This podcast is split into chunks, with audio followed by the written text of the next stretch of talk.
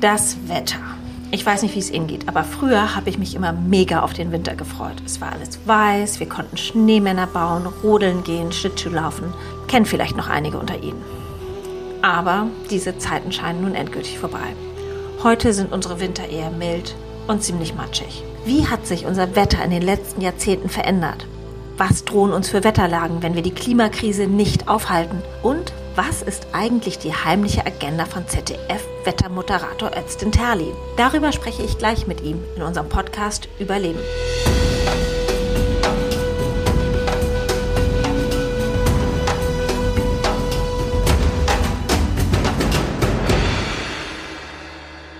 Mein Name ist Anne Thoma und ich bin sehr gespannt, einmal mit dem Mann über das Wetter zu sprechen, der jeden Abend im deutschen Fernsehen etwa sechs bis acht Millionen Menschen sagt, ob es morgen regnet oder schneit.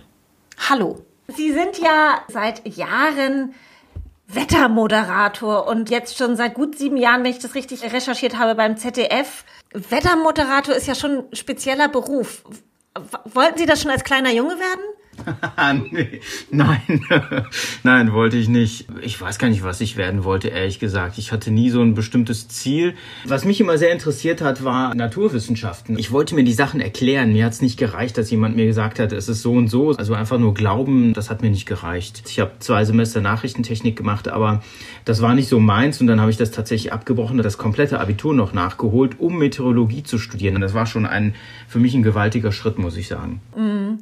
Jetzt sind wir im Hier und Heute und stecken eigentlich in einer dicken, fetten Klimakrise. Ich glaube, das kann man einfach mal so sagen. Es wird wahrscheinlich auch wieder ein milder Winter, kein Schneemann bauen, kein Schlittschuh laufen.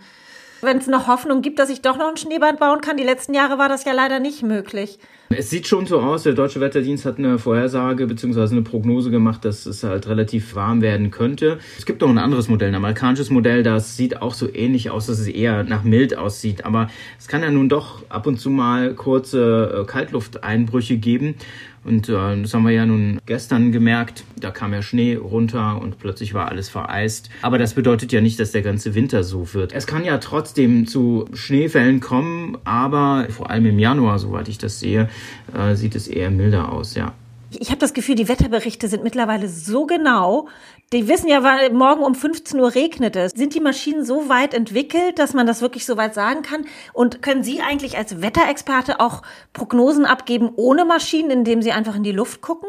Ja, man kann an den Wolken vielleicht schon erkennen, ob äh, nun was aufzieht. Man merkt es auch vielleicht an der Windrichtung. Da kann man etwas dazu sagen, aber dann kommt es auch stark darauf an, wo man ist. Also wenn ich jetzt in Deutschland mit in Deutschland sitze und der Wind dreht auf Südwest und äh, frischt kräftig auf, das kann schon auf eine Änderung hinschließen. Also wenn es vorher sonnig war und dann ziehen hohe Wolken auf, sogenannte Zirren und dann kommen die verschiedenen Wolkenschichten so ganz klassisch dann auf, dann kann man schon äh, davon ausgehen, dass sich das Wetter bald ändert.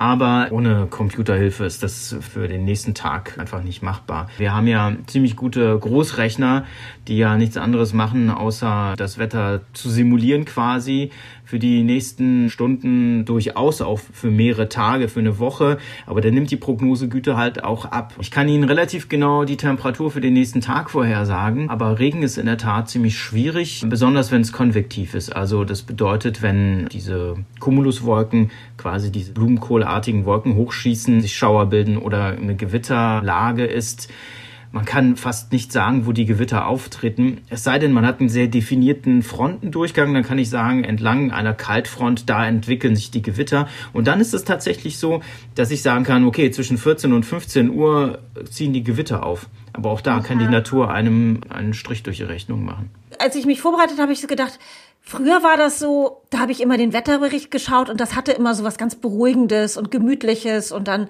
konnte man danach irgendwie, weiß ich nicht, Denver Clan gucken. Und heute hat das ja eine ganz andere Dramatik. Also Sie sind ja oft auch Übermittler von schlechten Nachrichten. Wie ist das für Sie?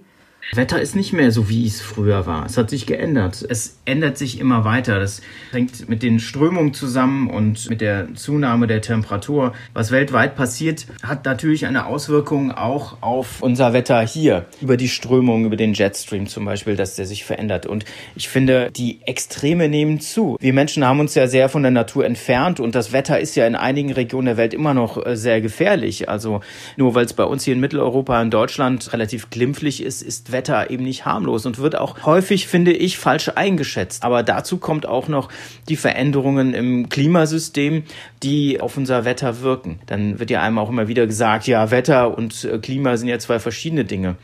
Ja, äh, sind zwei verschiedene Dinge, aber worüber ich häufig rede, sind die Folgen der Veränderungen. Ja, also wenn der Jetstream sich anders verhält, als wie es normal ist, zu einer bestimmten Jahreszeit, zum Beispiel im Sommer, wenn die Wettersysteme stecken bleiben, dann sind das eben die Folgen der Veränderungen und dann ist das eben die Klimafolge, die quasi das Wetter mit beeinflusst.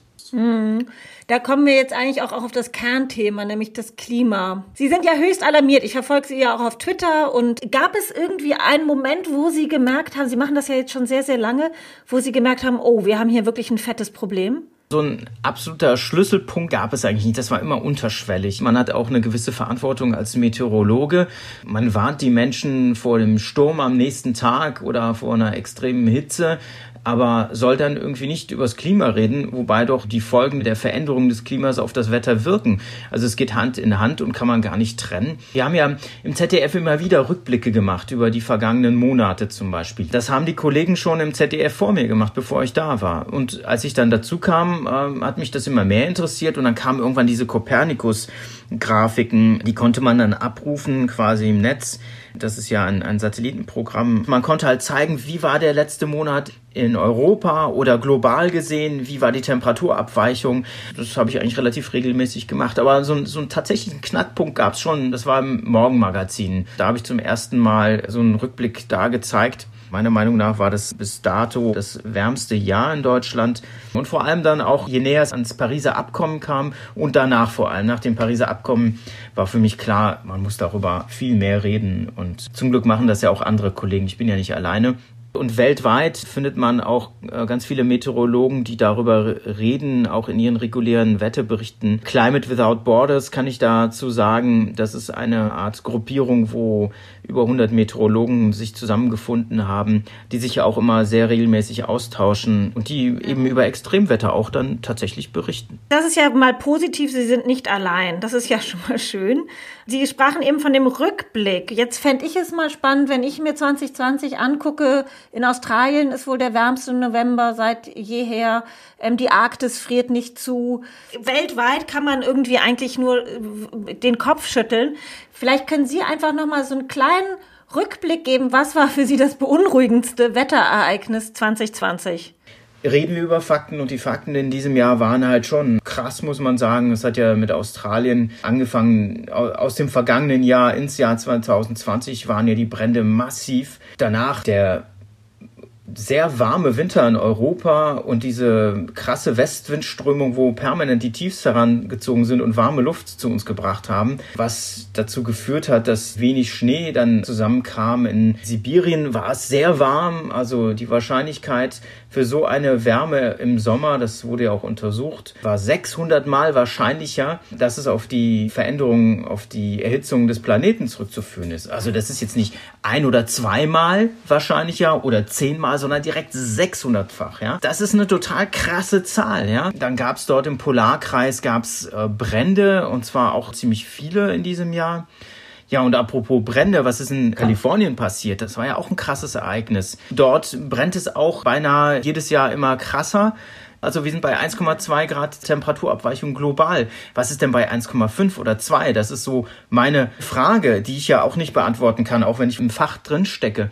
Und apropos die Arktis friert nicht zu.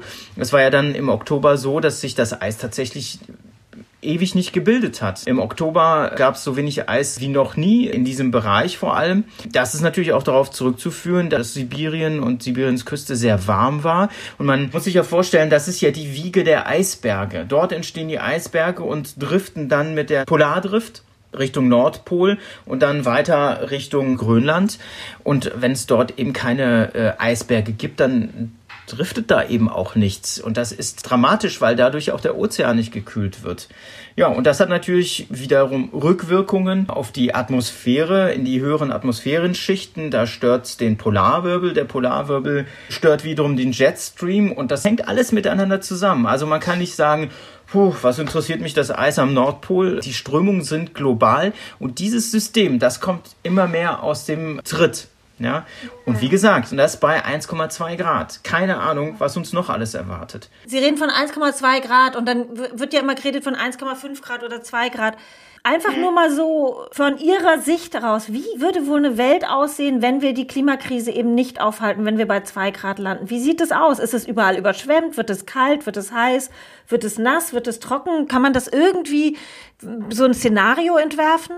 Ich habe ehrlich gesagt selbst Probleme, mir irgendwie das vorzustellen, weil auch die letzten Jahre ja sehr warm waren. Ne? Also die letzten Jahre hat, hat die Mitteltemperatur weltweit einen ordentlichen Schub nach vorne gemacht. Man hat den Eindruck, in vielen Bereichen beschleunigt sich die Erhitzung, beziehungsweise die Auswirkungen werden immer krasser.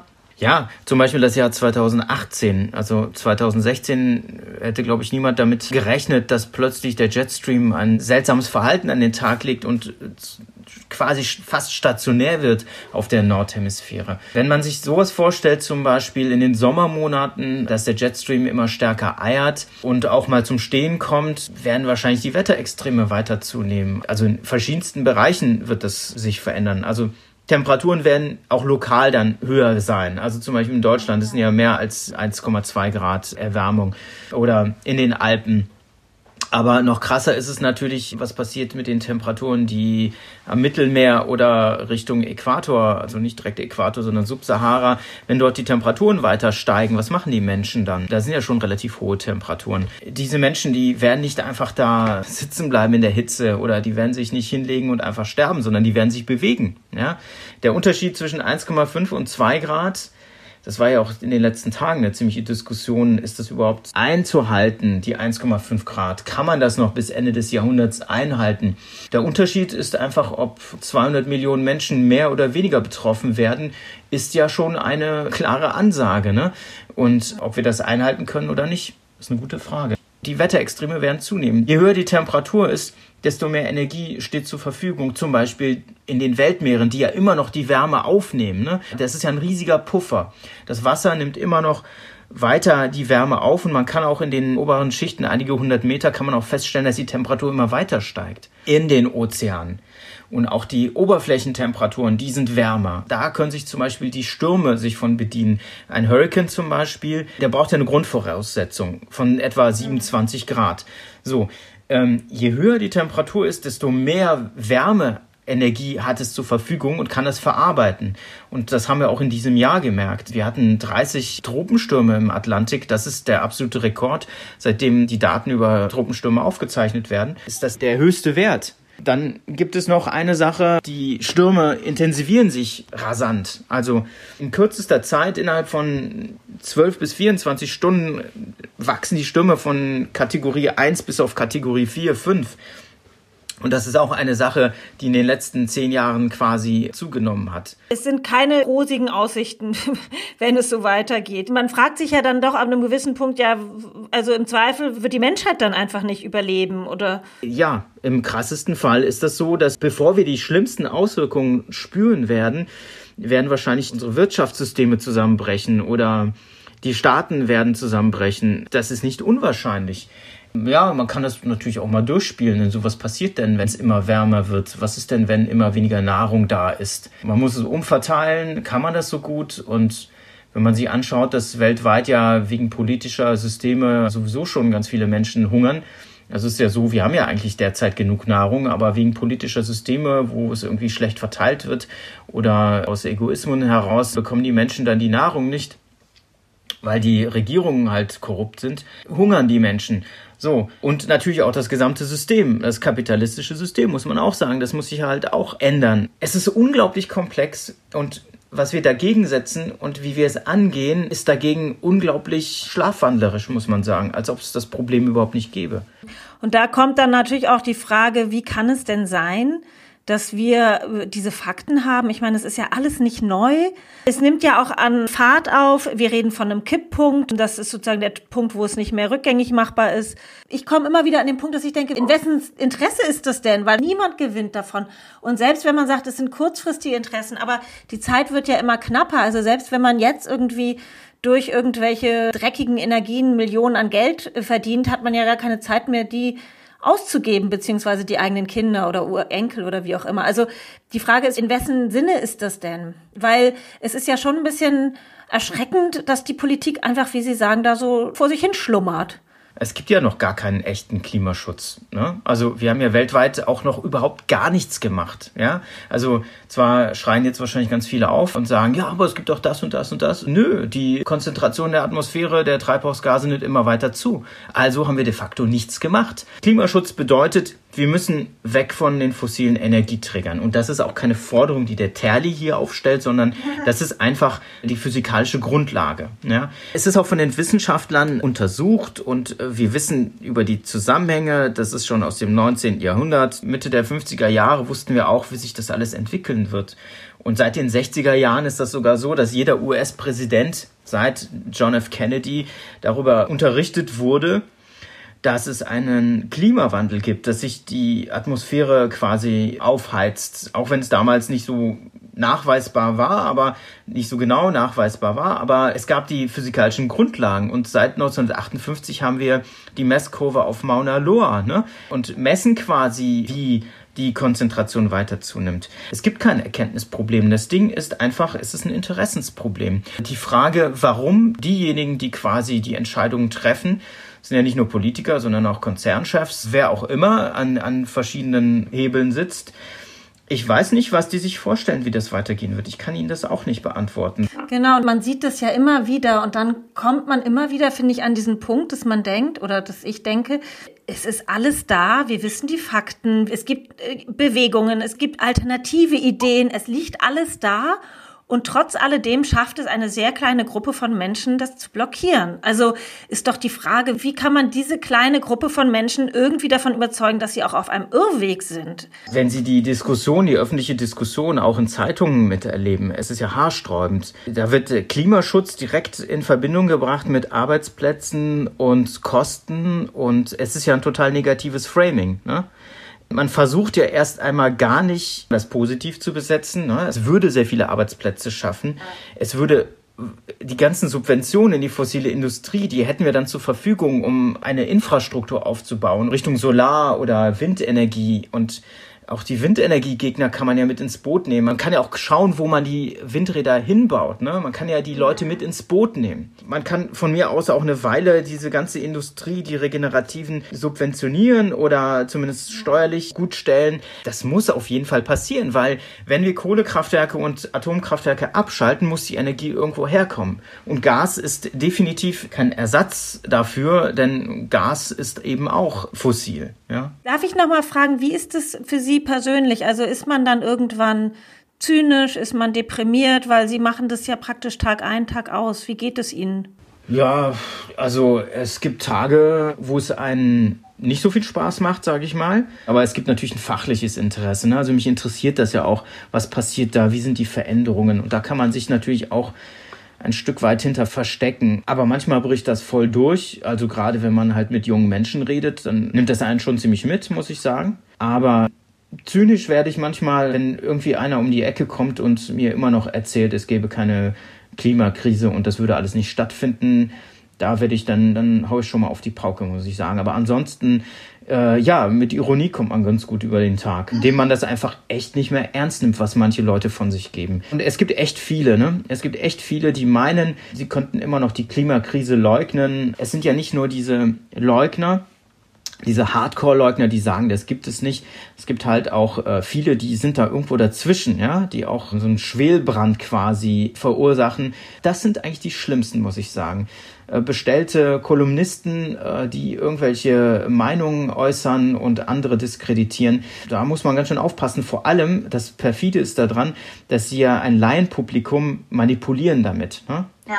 Ich kann nur an alle appellieren, sich an die Wissenschaft zu halten nicht in dem Sinne, dass man der Wissenschaft hinterherrennt, sondern sie konsultiert, ja, mit ihnen redet, mit den Wissenschaftlern, sich das zeigen lässt, was läuft da und was läuft nicht, sich nicht auf irgendwelche dubiosen Seiten oder irgendwelche Kolumnisten zu verlassen, die irgendeinen regelrechten Bullshit in die Welt setzen. Und davon gibt es wirklich ohne Ende, muss ich sagen. Ja, das stimmt. Nimmt das zu oder nimmt es ab? Ich habe den Eindruck, in den letzten Monaten hat das zugenommen und ich bin gespannt, wie das jetzt im nächsten Jahr wird, wenn quasi das auch noch politisch alles aufgeheizt wird. Jeremy Rifkin sagt ja 2028, so eine Hausmarke ist die Ölindustrie am Ende. Ist jetzt seine Einschätzung, ist wieder nicht die Einschätzung von Terli. Uhuhu. Wenn man das Buch so liest und er baut das halt auch auf, warum das passiert. Wenn also der Industrie quasi die Fälle wegschwimmen, bin ich gespannt, wozu sie in der Lage ist. Denn es hat ja noch gar nicht richtig angefangen, das Ganze. Oh Gott, jetzt sind wir wieder bei der großen Dramatik. Es klingt alles immer, wenn ich das höre, dann habe ich aber auch schon so ein bisschen dieses, also es erschlägt einen auch, ne?